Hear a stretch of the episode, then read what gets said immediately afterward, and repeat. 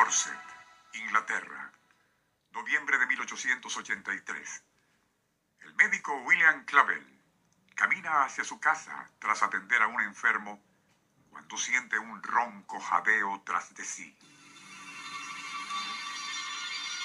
Girando, alcanza a ver a un perro de gran tamaño, muy negro, y cuyos ojos relucen como tizones.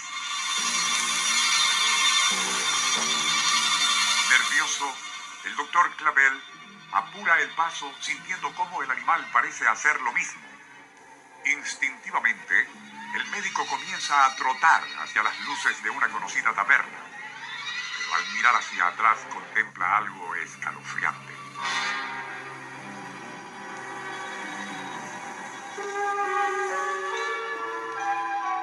Aquel perro de ojos rojizos ya no se desplazaba en cuatro patas y ahora avanzaba hacia él erguido en solo dos, como grotesca parodia de un ser humano.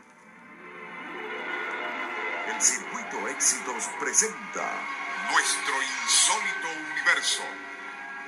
Cinco minutos recorriendo nuestro mundo sorprendente. una producción nacional independiente de Rafael Silva, certificado número 3664. Caso de lo sucedido al doctor William Clavel, respetado médico de Dorset, Inglaterra, sería ampliamente reseñado por los medios de entonces, dando pie, por cierto, a una verdadera epidemia de supuestos encuentros nocturnos entre personas y animales fantasmas. ¿Pero es tal cosa posible? Siempre se ha sabido que en el folclore de casi todos los países, incluyendo el nuestro, abundan los cuentos de que el enemigo malo a veces puede adoptar la forma de animales. El caso de la mula maniá, por ejemplo. Durante el medioevo y en la Italia de los Borgia, era artículo de fe que el notorio Cesare había hecho un pacto satánico. Por eso, un demonio en particular y en la forma de un feroz mastín negro le acompañaba a todas partes. Era tal la deferencia de Cesare Borgia y sus cortesanos con aquel perro que nadie dudaba se trataba de un ente infernal. En países célticos, teutones y eslavos, aún en la actualidad, continúa arraigada la creencia de que seres maléficos pueden adoptar formas zoológicas, y de allí surgieron leyendas como las del hombre lobo y vampiros.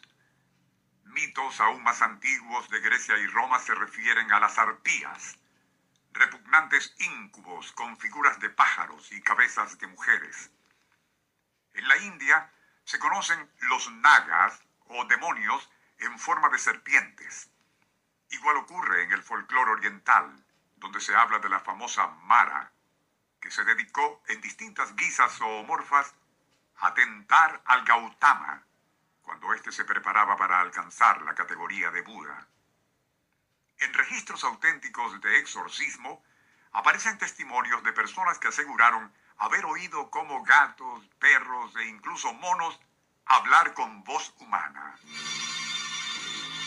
Diarios británicos de finales del siglo XIX reportaron cómo y durante la agonía del famoso hechicero y demonólogo Aleister Crowley se escucharon gruñidos e incluso aullidos de animales invisibles en la propia habitación del moribundo.